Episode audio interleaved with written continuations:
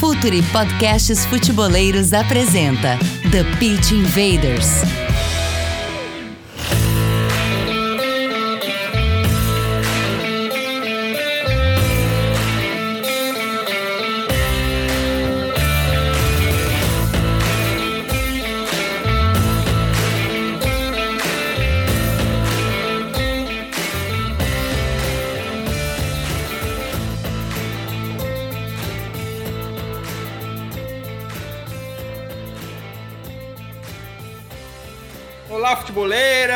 Olá, futeboleiros! Futuri Podcast apresenta The Pitch Invaders, sempre falando de maneira profunda e séria sobre o jogo. Você já sabe, meu nome é Eduardo Dias, estamos no ar em mais uma invasão futeboleira.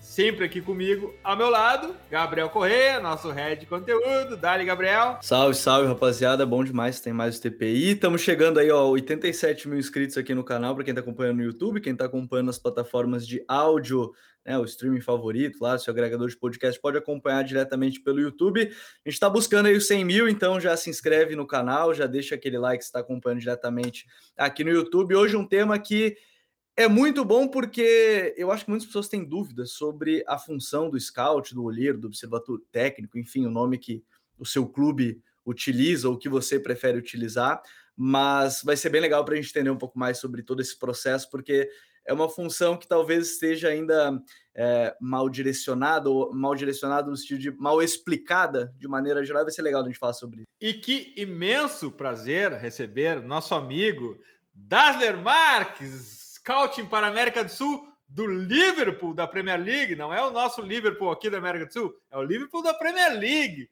Então, é um convidado de peso. Se não me falha a memória, não é estreia no TPI, Dada? Já passou por aqui? Já. Tudo bem, Dinho, Gabriel, os ouvintes e espectadores do Pitch Invaders.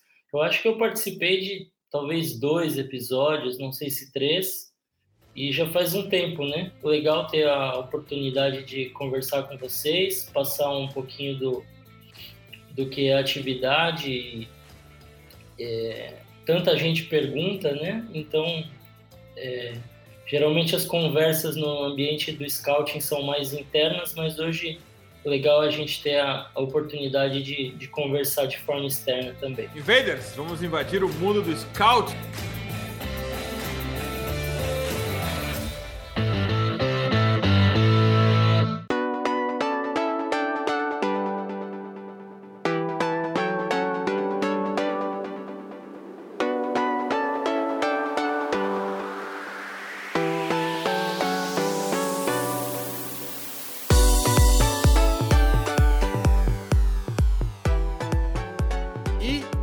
Gente precisa abrir essa conversa falando também sobre uma, uma, uma espécie de, de sombra que existe né, sobre a profissão e a função de scout, né, Dada? É tudo muito uh, guardado pelos clubes, é tudo muito segredo e, e, e, tem que ser segredo mesmo, porque existem informações estratégicas ali dentro, mas de alguma maneira criam-se fatos que não corresponde muito à realidade, né, Dada? Quando um jogador chega no seu clube, nem todo o crédito, nem toda a culpa é do scout, né, Dada? E, e quando não chega também, né? Porque, na, na verdade... Aliás, é. Dada, aliás, o maior valor do scouting para o clube são os nãos também, que ele diz. Né? Também. Né? É, porque é, você gosta sempre de, de conversar começar as conversas pelo contexto, né? Eu estava até me preparando, falei, o que, que ele vai falar de contexto para mim? E eu acho que o ponto assim que você deixou no ar é que o scout ele não toma decisão, ele produz informação, né? seja relatórios de jogo e várias outras informações que vêm é, no processo, mas a tomada de decisão geralmente não é do scout, né? Dependendo do clube, do contexto ali de cada ambiente, ele vai influenciar mais ou menos né, nessa tomada de decisão. Mas essencialmente o objetivo é produzir informação. Então, essa é uma uma coisa importante para as pessoas entenderem como uma iniciação, digamos assim, a essa atividade. Eu acho muito bom a gente começar por esse ponto, Dazer. Primeiro que é um prazer estar com o Dazer aqui, que a gente troca várias mensagens falando sobre futebol, então é bom ter ele aqui no TPI é, mais uma vez. É, é, legal da gente falar essa parte do, do, produzir informação, porque também, como você falou, depende muito do contexto. E aí, como entender, por exemplo, assim, tem clubes que talvez o, o scout, como você, você olha a América do Sul, tem clubes que o scout olha um determinado país, tem clubes que, enfim, olha de maneira mais geral. Como é que é essa produção é, diariamente de comunicação com o próprio clube para definindo locais, clubes, jogadores? Como é que funciona essa produção, no final das contas, de informação de, de relatórios? É, eu acho que cada clube ele tem a sua estratégia, né? Por exemplo, aqui na, na em relação a clubes da Europa ou mesmo da, da MLS, em relação ao nosso mercado aqui, né? Há clubes que fazem esse trabalho de monitoramento com pessoas de lá mesmo, né? Então, principalmente equipes da Espanha, de Portugal, ah, são pessoas do próprio clube que fazem muitas vezes e aí vem aqui para a América do Sul para ver jogos e etc. Algumas vezes no ano. Né? Já outras equipes é, de outras ligas têm é, pessoas no próprio campo, digamos assim, pessoas da região que já fazem esse acompanhamento em loco com mais frequência, né? Então, acho que vai muito da estratégia de, de cada clube, do investimento, de encontrar também as pessoas de confiança para fazer esse processo e também de é, produzir um, um ambiente de trabalho que, em que haja troca, né? em que a informação da América do Sul seja enviada corretamente, em que essa informação ela chegue às pessoas que tem que chegar corretamente, né, que tem um fluxo de trabalho que seja bem organizado, né? Então é mais ou menos por aí. Dasler, um ponto importante do scout é que não existe aquela história do eu quero um jogador bom. Preciso de um plano, né? Que jogador é esse? É para que plano? É qual é o norte que o scout segue? O, o, o, scout não fica olhando todos ou seguindo a fundo todos. É preciso ter um plano, um briefing e entender o que, que o clube quer. Esse é o começo da. Sim, e eu acredito também, Eduardo, que é, tem determinados jogadores que vão ser mais direcionados para determinados mercados, né? Dependendo do, do, das características, do perfil físico, às vezes mesmo da idade se é um jogador, por exemplo, que já teve na Europa e não deu certo, né? Às vezes faz mais sentido ir para um outro mercado, né? Então, é, entender qual é o, o, jogador que o seu clube procura, quais as características, mas também onde esse jogador que você está analisando ele vai fazer mais sentido, seja às vezes até pelo nível, né?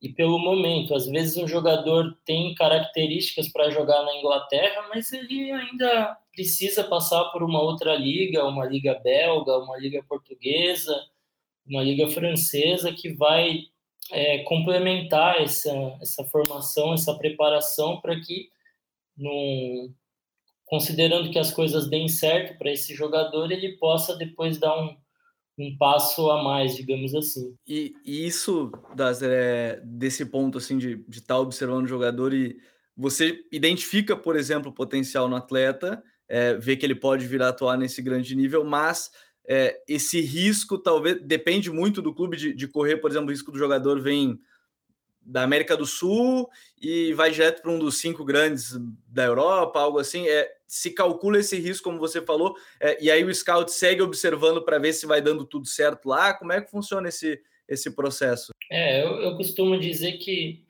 é, se por um lado o, o, jogador e o seu empresário, quando vão, a sua família planejar o próximo passo, nem sempre dá o, é, assinar com o maior clube que está procurando naquele momento seja o mais inteligente, né? Às vezes você pensar é, em uma carreira de 15 anos, você tem que dar os passos é, bem calculados, né?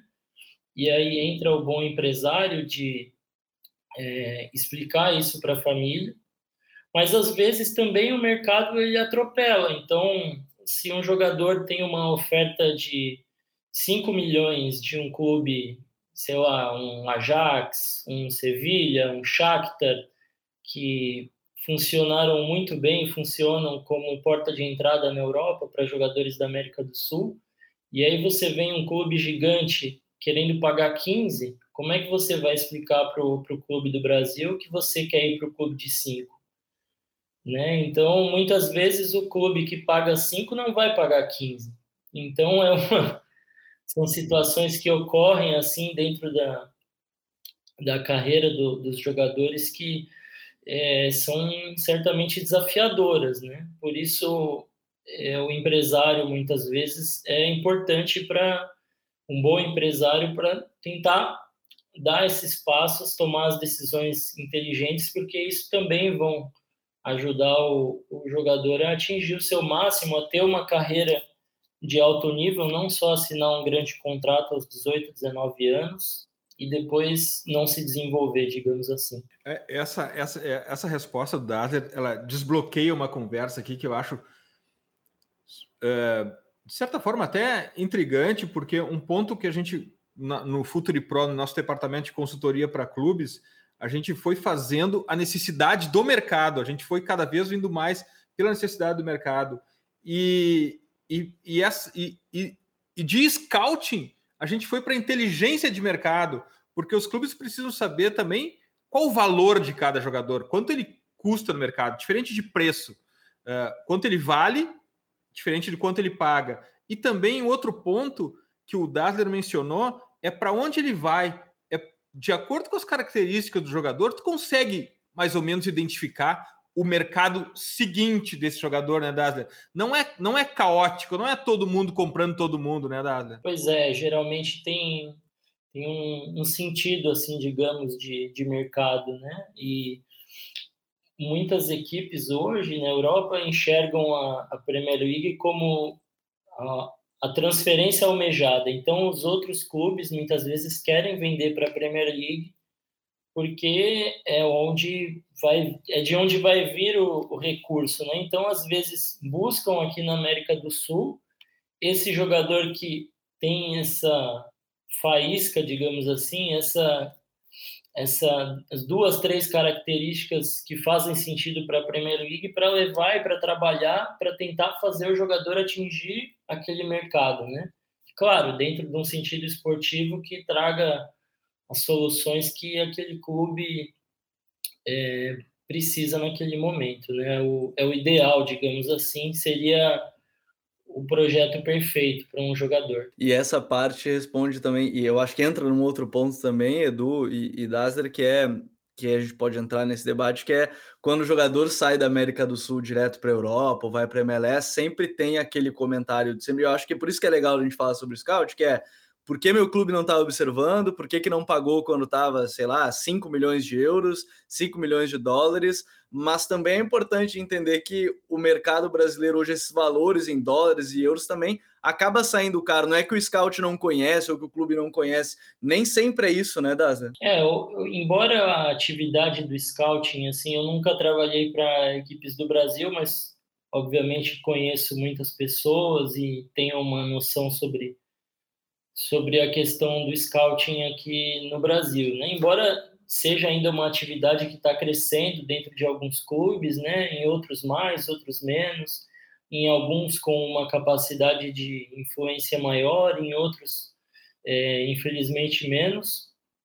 Mas é, é, o, as ligas, os jogadores são acompanhados por todos, né? Hoje em dia, com as ferramentas que você tem aí é, de assistir jogos, nem mesmo um jogador, sei lá, da, do Oriente Médio é desconhecido aos olhos do, do scout, né? Que, como a gente vinha conversando, Gabriel, muitas vezes não faz sentido para equipes do Brasil trazer é, jogadores da, de outras ligas aqui da América do Sul, é, seja pela questão econômica, porque você vai comprar um jogador em dólar e euro e competindo com mercados mais ricos, né? Hoje a MLS paga muito bem, as ligas da Europa, as principais, nem se falam. E ao mesmo tempo você tem poucas vagas para estrangeiro no Brasil, são cinco, né? É, e a nossa liga, ela nos últimos anos, principalmente, ela deu uma desgarrada das outras aqui da América do Sul. Então não é fácil para um jogador que venha do Chile, da Colômbia, é, para não falar de Peru, Venezuela, Bolívia, que estão é, em geral ainda mais distantes, né? Esse jogador vir dessa liga e, e já ter uma expectativa de rendimento imediato é complicado. A gente tem tido casos aí nos últimos anos, não, não vou citar nomes, mas de jogadores que eram referências dentro das suas ligas e vieram ao Brasil e não conseguiram é, render, né? Então, às vezes é uma questão de adaptação, de cuidar do jogador e tudo mais, mas não é fácil. Então, às vezes, principalmente essa promessa da América do Sul, você comprar é, e trazer para cá nem sempre é um, um investimento assim é, de pouco risco, ele é um investimento de alto risco. E tem outro ponto. Então, por exemplo, é um jogador que é destaque hoje na Argentina, na Colômbia, no Uruguai, ele muitas vezes ele almeja ir para a Europa, ele não, não quer vir para o Brasil, né? Ele tem a possibilidade de dar esse próximo passo para a Europa. Por outro lado, se ele vier ao Brasil, muitas vezes ele vai ficar dois, três anos aqui para poder ir para fora. Então, não é interessante com planejamento de carreira. Então, é, é, é esse entendimento global da coisa, né, serve para desmistificar um pouco essa ideia de ah, pô, o Enzo Fernandes está lá no Chelsea, estava no River Plate aqui, como é que ninguém foi buscar? Claro, porque o Enzo foi para o Benfica, né? Ele é claro que o Flamengo, o Palmeiras, o Bragantino, o Atlético Paranense eles conheciam o jogador, mas fazia mais sentido para o jogador e para outros mercados. Dasler, dentro desse, desse conceito de inteligência de mercado, mais além do que scouting ainda, como que tu vê essa nova rota comercial Estados Unidos e Europa, ainda Estados Unidos mais Alemanha, embora tenha jogador na Premier League, mas que jogador a MLS está comprando e que jogador a MLS está vendendo? Das... É, é um, se tornou acho que cada vez mais um mercado muito interessante, principalmente aqui para a América do Sul. E como muitos jogadores às vezes que não têm, não estão prontos ou não têm, é, a gente fala às vezes em teto, né? Não tem teto para chegar numa grande liga europeia, mas ele consegue ter um mercado dentro da MLS, né? E como o próprio México, por exemplo, foi durante algum tempo ainda é, né? Então é um mercado muito interessante. Acho que os jogadores e os agentes brasileiros ainda muitas vezes são reticentes, né, em ir para lá. Entendo também, mas para as outras, para os outros países aqui tem sido um mercado muito forte. É uma liga que cresce ano após ano, né? É, no aspecto financeiro, o investimento dos clubes é cada vez maior. Então, a, a própria liga, ela incentiva, né, ela tem é, questões ali internas de incentivo aos clubes para buscar esse jogador, é, revelação da América do Sul, para que não seja só a liga para o jogador de 35 anos e encerrar a carreira, mas de outra forma, né? E embora não seja o mercado assim que eu acompanhe mais, que eu tenha assim um grande conhecimento, a gente vê cada vez mais jogadores da MLS indo para a Europa também. Né? O, o caso aí de maior sucesso, acho que talvez seja o Alfonso Davis, do Bayern de Munique, né? É, mas você tem aí, acabou de ter o John Duran, por exemplo, que foi para o Aston Villa, o colombiano, né? Então, e os clubes da MLS gostam de, de negociar com a Europa, sabe? São muitas vezes mais realistas nos valores então, é uma liga que é muito interessante, é um ingrediente novo, assim, dentro da, desse ambiente tão tradicional que é o, o futebol. O, a gente costuma dizer aqui que às vezes quando tá com o treinador, o, o treinador geralmente fala que vai para dentro do campo com ele, mas é legal entender também ir para não sei se para tela do computador ou para dentro do estádio com, com o analista, que é entender também esse teu trabalho, né, Daster, que é, é, a análise no computador, vendo com a Scout, plataformas hoje, né, o iScout, né, vendo esses jogos, rede do futebol, você tem também, dependendo, é, indo ao estádio, como é que funciona esse trabalho também? Porque em alguns momentos o que você vê no vídeo você não vê no campo, né? Então é Claro que o vídeo você tem acesso mais rápido até o jogador, mas como é que é esse trabalho também de observação, de ver o jogador, de ver em vídeo, de ver no estádio, ver em loco? É, o, o scout ao vivo no estádio, ele é, ele é insuperável, eu acho, porque é, a, a, a, gente busca o detalhe do detalhe, né, Gabriel? Então, é, eu lembro, por exemplo, de um, um jogo que eu estava com outro amigo que é scout, posso falar os jogadores agora porque eles já, já foram embora do Brasil. Eram Palmeiras e São Paulo, e enfim, estava vendo ali vários jogadores, não só esses, mas o Danilo do Palmeiras e o Gabriel Sara do São Paulo. Olhando pela TV, eles parecem jogadores é, fisicamente semelhantes, assim, o tamanho e tal. Mas aí você vendo no estádio de uma posição boa, você consegue diferenciar é, a questão é, corporal do jogador. O Sara, por exemplo, é um cara mais forte, mais troncudo. O Danilo é um cara mais magro, mais rápido.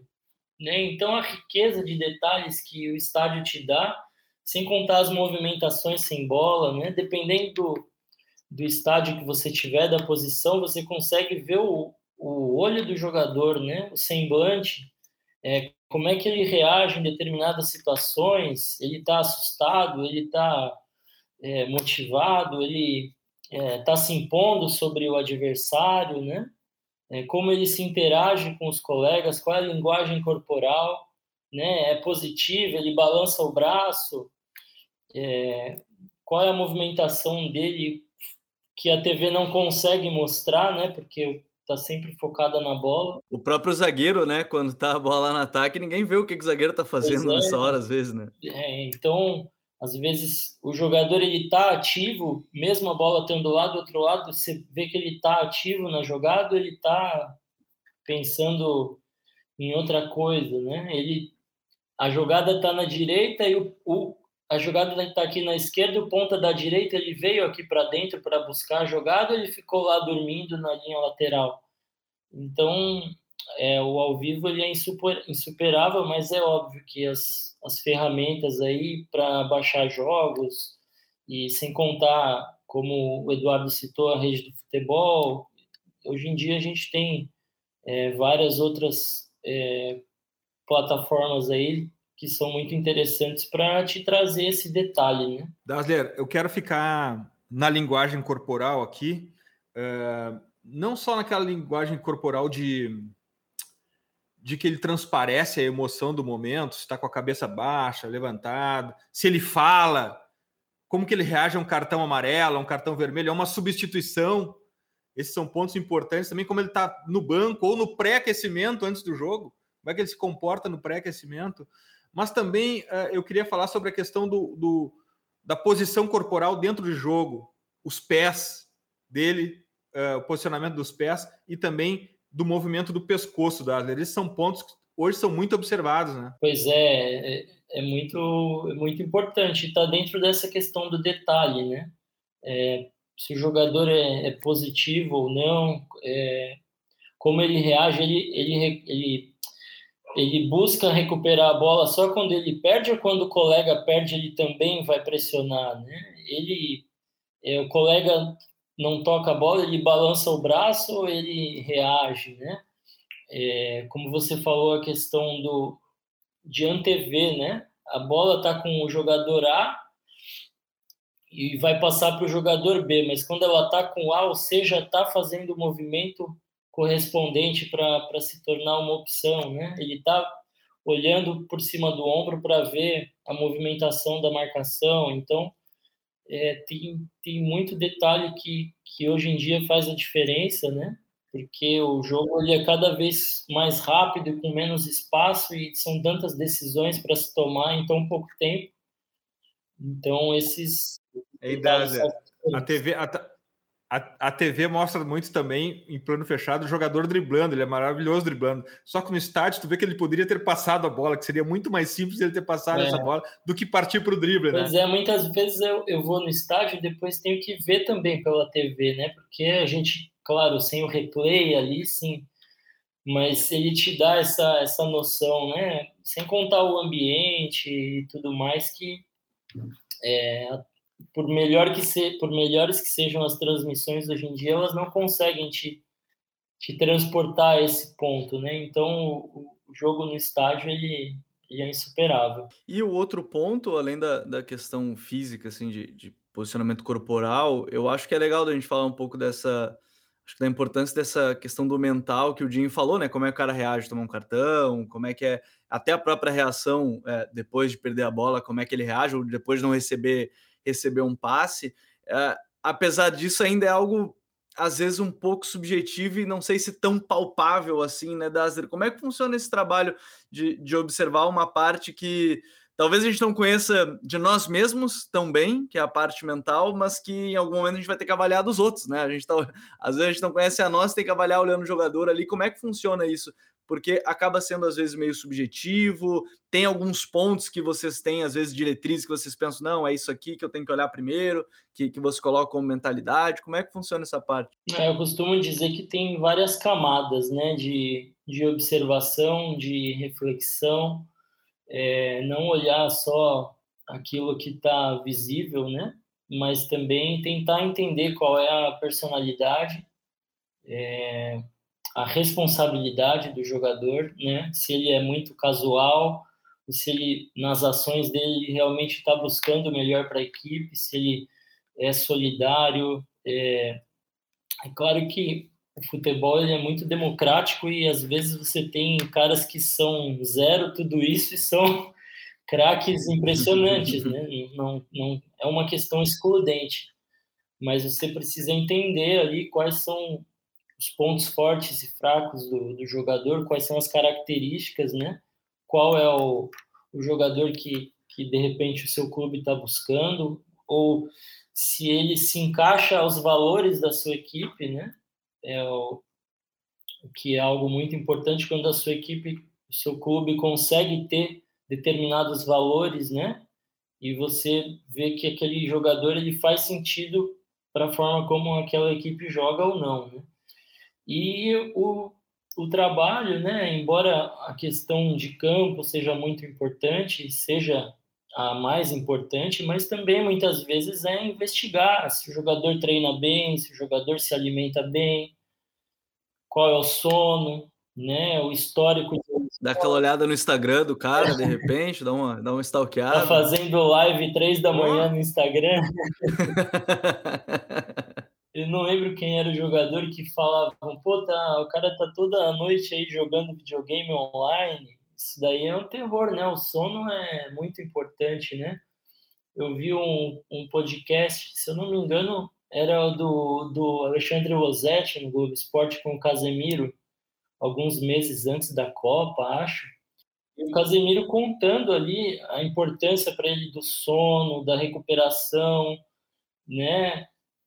Ter aqueles equipamentos em casa, ter o, o trabalho fora do clube, né? É isso que vai levar o jogador a ser um atleta de elite, realmente, né?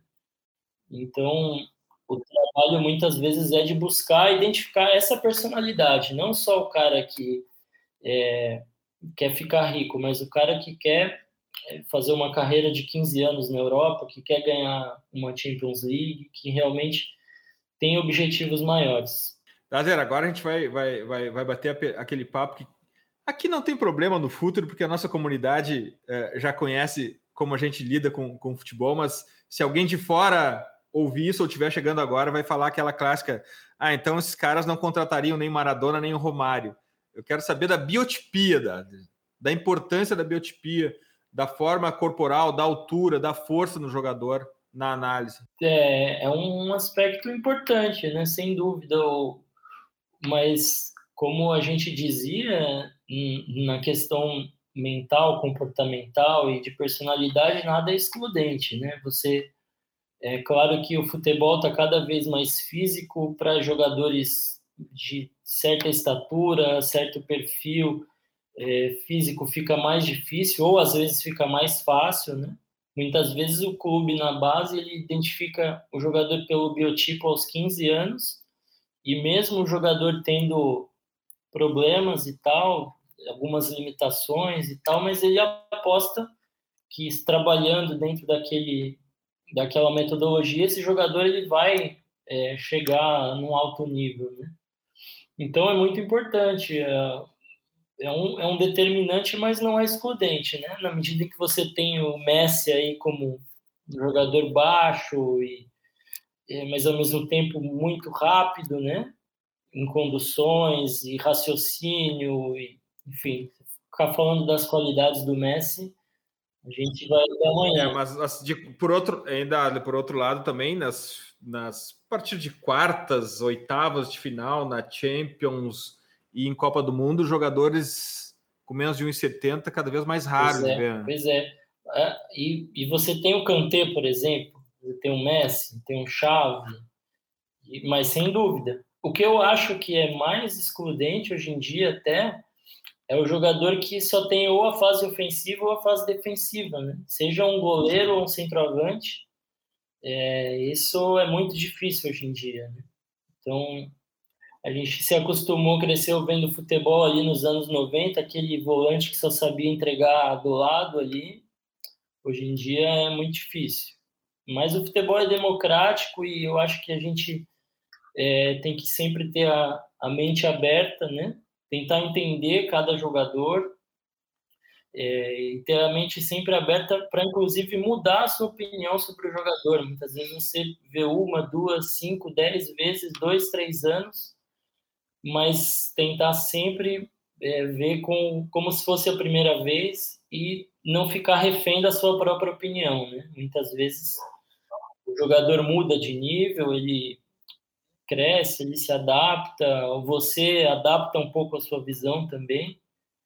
Então, isso é importante. Eu acho quando se observa o jogador, você sempre está com, com a mente aberta para mudar, entender em que contextos ele, ele pode ser útil. O, eu vou aproveitar que o, o falou dessa questão do jogador subir de nível e, enfim, é, é ter essa variação. Um dos nossos colunistas, do Renato Gomes, ele até mandou para mim para eu, eu colocar essa pergunta em pauta e encaixa justamente nisso, que ele coloca, até ele, ele fez a pergunta, que era se é possível hierarquizar né, esses jogadores. Aí ele dá o exemplo, tipo, A é melhor que B, B é melhor que C, e assim vai, né? Obviamente, numa, numa hierarquia ou se fica ela uma avaliação mais subjetiva é, de acordo com necessidade de clube, ou o próprio clube te dá essa diretriz e aí você tem esse ah, se você se a gente colocar que o jogador é nível B, significa que ele é esse nível aqui, então vocês têm o um norte. Como é que funciona isso também para hierarquizar, às vezes até para mandar o próprio relatório das. Ah, eu, eu acho que é importante sim, Gabriel. É, por exemplo, quando a gente fala de América do Sul, ah, tem uma discussão sobre, sei lá, o zagueiro. Aí eu tenho esse zagueiro aqui do Brasil, esse aqui da Argentina e esse do Uruguai. Vamos fazer aqui entre nós um ranking, né? Qual seria o, o melhor, o mais interessante?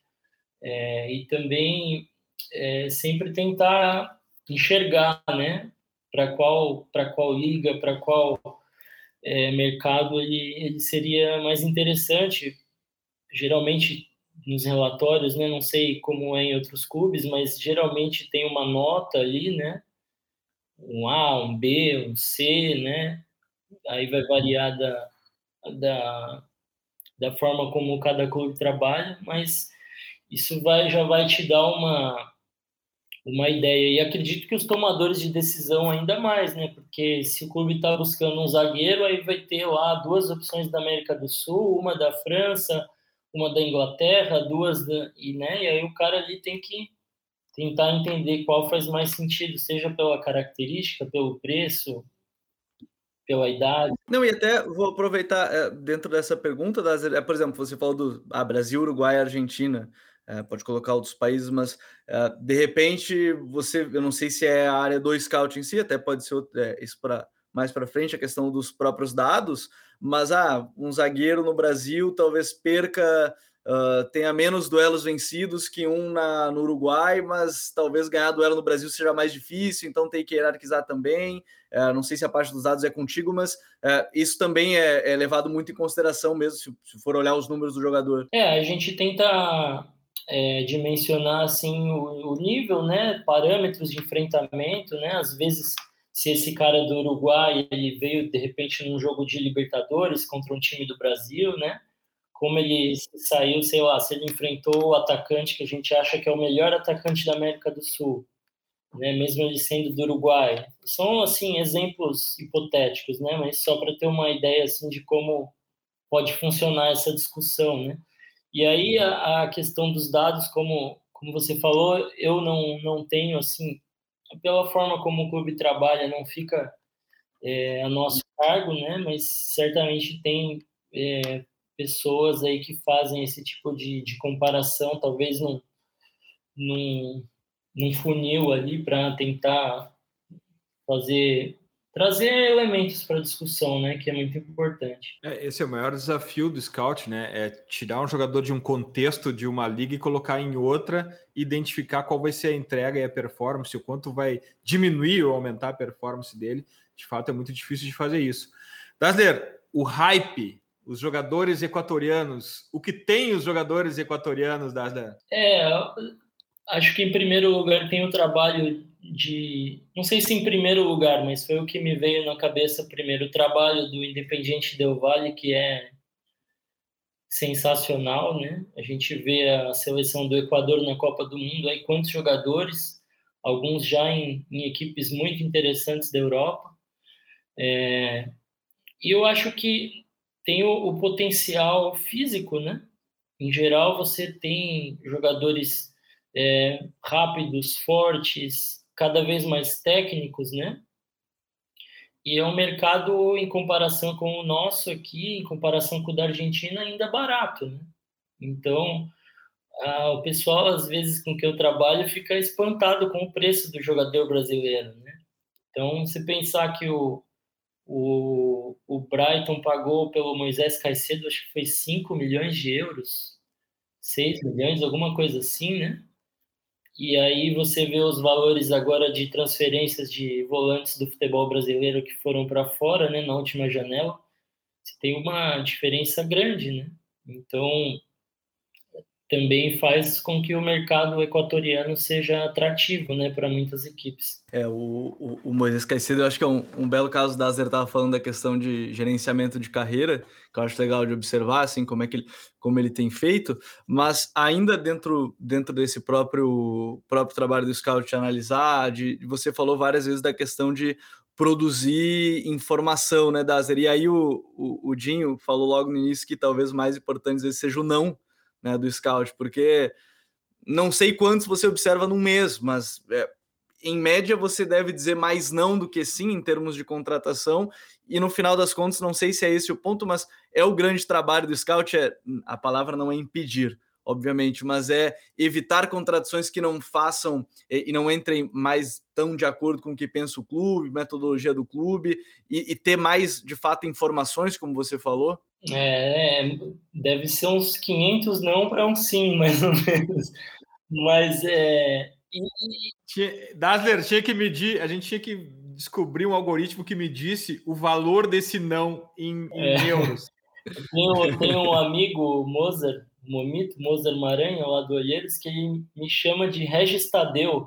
Eu não conheço o Regis Tadeu, mas acho que ele, se eu não me engano, ele é um crítico musical muito ácido e e chato, e ele me chama de Regis Tadeu, porque, na verdade, a gente tem que ter o um olhar crítico, né?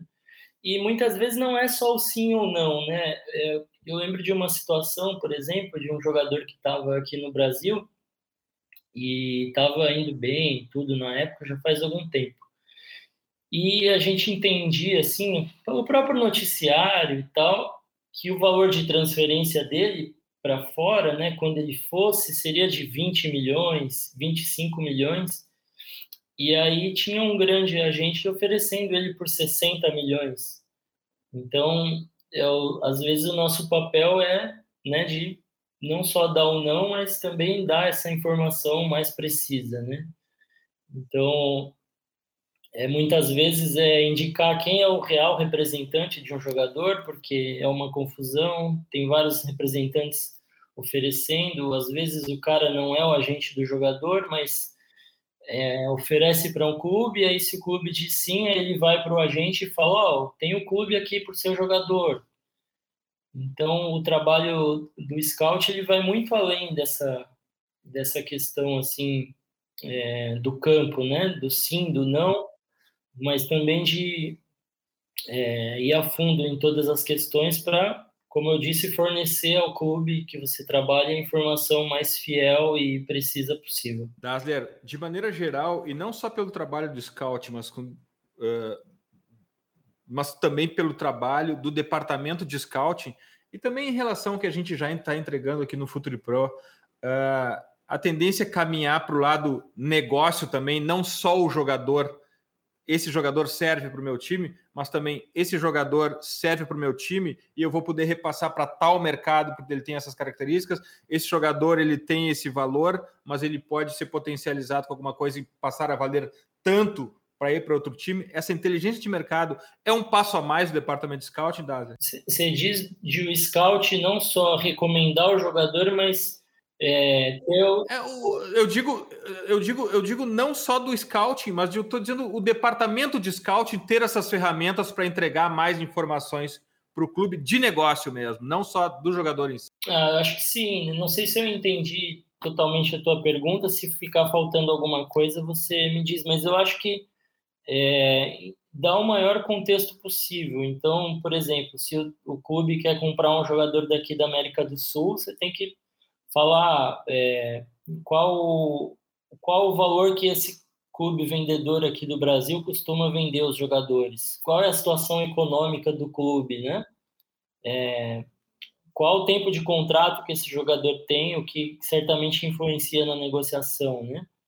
É, então, é, você ter o domínio da região, o domínio do, do seu mercado, seja do ponto de vista da análise, mas também do ponto de vista do mercado. Se tem é, um time que está sendo rebaixado e lá tem uma oportunidade boa, tem um, um jogador que a partir do ano que vem a cláusula dele vai cair de 30 para 6 milhões, né?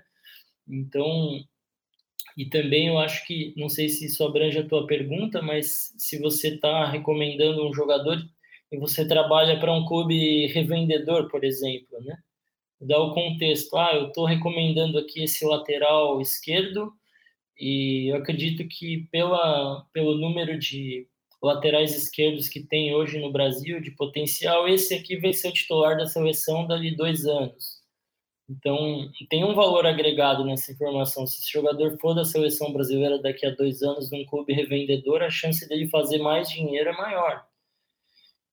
Então, eu acho que não tem limites, assim, na verdade, para essa inteligência, digamos, para esse, esse detalhe que eu te digo é, de informação que você tem que transmitir. Muito bacana, eu tenho certeza que o departamento de scout tem crescido muito no mundo inteiro. Aquela principalmente nos clubes brasileiros, né, que tem uma camada política ainda muito influente, aquela, aquela convicção pessoal, aquele cara que é apaixonado por tal jogador chegar e tomar uma decisão única sozinha. Acho que isso está ficando cada vez mais difícil, mesmo nos clubes brasileiros, e os clubes começam a, a destravar esse potencial. O Brasil é, é, é a nacionalidade, a brasileira é a nacionalidade onde há mais transferências no mundo inteiro. O país é o maior exportador mas por outro lado também os clubes brasileiros juntos são só os que arrecadam uh, em oita são oitavo colocado em arrecadação. Então tem uma diferença gigante aí do que aonde os clubes vão, vão chegar. E eu tenho certeza que a inteligência de mercado, uh, não só o scout, mas esse business também que cerca, ter a compreensão, medir isso, saber no, entender novas rotas comerciais, explorar isso, vou fazer isso tudo crescer muito aqui no Brasil e a gente vai falar muito sobre scouting ainda, mas a gente não pode deixar para depois as nossas dicas futeboleiras. The Pitch Invaders apresenta Dicas Futeboleiras.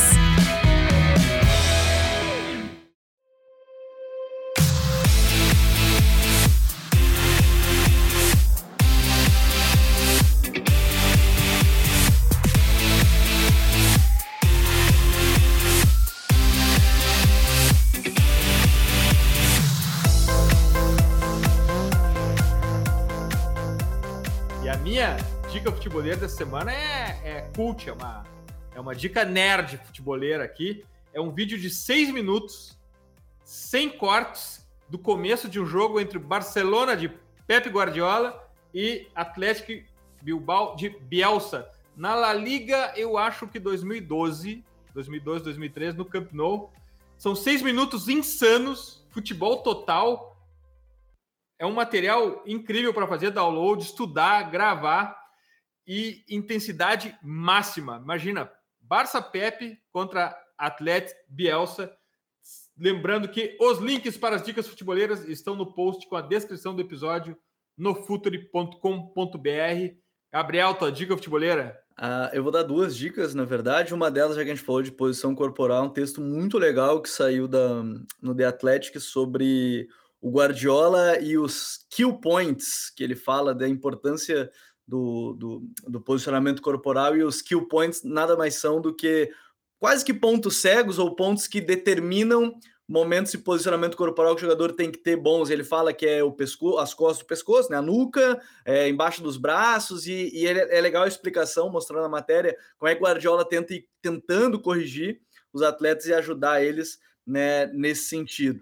E a minha outra dica, ela é fora futebol, mas é porque saiu agora na Netflix, que é o documentário do Bill Russell, né, o maior vencedor da história da NBA, 11 anéis, o homem ali, a mão inteira de anel, não cabe para todo mundo ali, não tem como fazer foto, mas faleceu infelizmente no, no, ano passado, mas é legal de, de ver. É Bill Russell, lenda da NBA, está saindo agora, né, nesse fevereiro. Aí o, o, documentário vale, que é uma lenda do esporte, é um cara que, enfim, ele é muito importante não só dentro das quadras. Então fica essa dica fora futebol e a dica no The Athletic aí sobre o posicionamento corporal e os skill points que o Guardiola cobra muito. Graças, Gabriel. Até a próxima. Valeu, Dinho. Dasler, sempre um prazerzão ter. Que bom ter ele aqui. Eu estava até conferindo, foram dois episódios que ele esteve aqui com a gente, então que bom esse terceiro. Quais, aí. quais? Tem aí? Tem aí? Tem Deixa eu pegar até o nome certinho dos dois. Foi o TPI 56 e o TPI 78. Um deles foi sobre jovens. Olha só, como já estava na época, né? Jovens sul-americanos menos sub-21 para ficar de olho na época, hein? Aí e teve outro dos volantes também, que a gente falou de volantes brasileiros. Então, todos muito ligados ao que a gente está falando hoje, das questões de scout, de observar jogador. Ficam como sugestão também, né? Os episódios aí que o Dazzler participou. Pô, esse dos volantes brasileiros foi o mais ouvido por muito tempo. Sim, sim. Daqui, eu não sei como é que tá hoje, mas por muito tempo ele foi sucesso da é audiência. É verdade, aqui. é um dos mais ouvidos aí do, entre, entre todos os TPIs. Hora de fazer um novo, Gabriel.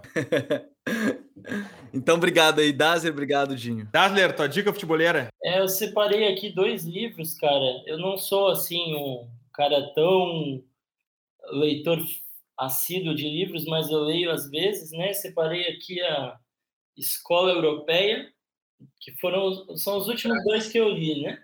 A Escola Europeia, que tem na, na grande área, e também esse aqui que é meio sugestivo, né? O livro também da grande área do Klopp. São dois tem livros. Que fazer, tem que fazer uma moralzinha, né? É, não, é de fato foram os últimos que eu li, né? Então eu peguei aqui, mas são, são. Teve algum contato com ele? Teve algum contato com o Klopp já? Alguma... Um pouquinho, um pouquinho. Um pouco mais com ah, os é? auxiliares. Mas é, ah, é aproveitar dentro dessa questão aí da dica, Dinho e Gabriel. Obrigado é, pela oportunidade, né? Terceiro TPI mas muita gente é, acaba me mandando mensagem assim, e eu também já fiz isso lá atrás, quando estava na imprensa, perguntando né, como que faz e tal, e é, achei importante dizer que é, nada mais é que tentar se especializar, assistir jogo, é, ler relatórios, conversar com as pessoas, fazer contatos. É, para quem pretende trabalhar para fora, a língua estrangeira é muito importante, é fundamental, né? E sucesso a todos aí, sucesso ao Future. Sou um grande espectador aí frequente. Foi uma honra para nós que tu tá junto com a gente no time desde lá o começo, da A gente tá super orgulhoso da tua carreira e tenho certeza que tu vai chegar muito mais longe ainda. E também, Nazer, uma dica para quem não trabalha uh, com futebol, ainda não está num clube, é também divulgar o seu trabalho, né? Usar as redes sociais como um grande impulsionador disso, mostrar uh, como, qual é a visão sobre o futebol, sobre os atletas e o que, que tem observado, né? É, eu acho fundamental isso, cada vez mais os clubes estão atentos, né? É, de certa forma, isso também fez parte da, da minha caminhada, né? Essa exposição do trabalho. É, então tem que aproveitar mesmo. Hoje em dia é tão fácil de, de ter acesso e de também transmitir o seu conteúdo, né? Tem tanta gente interessada. Então as redes sociais são um caminho muito poderoso para isso. Obrigado aí, mas eu sou um iniciante na área e trabalhando bastante, aprendendo muito a cada dia. Quando o Klopp ouviu o TPI sobre o volante, lá, acho que eu vou trazer esse cara aqui pro meu time. Valeu, Dada. A gente segue na torcida aqui, junto contigo, te apoiando e trocando ideia e aprendendo contigo também, aprendendo muito contigo. E toda sorte na tua carreira. Falou? Um abraço. Futeboleiras, futeboleiras, nós somos o Futuri e temos um convite para vocês. Pense o jogo. Abraço e até a próxima invasão, The Pit Invaders.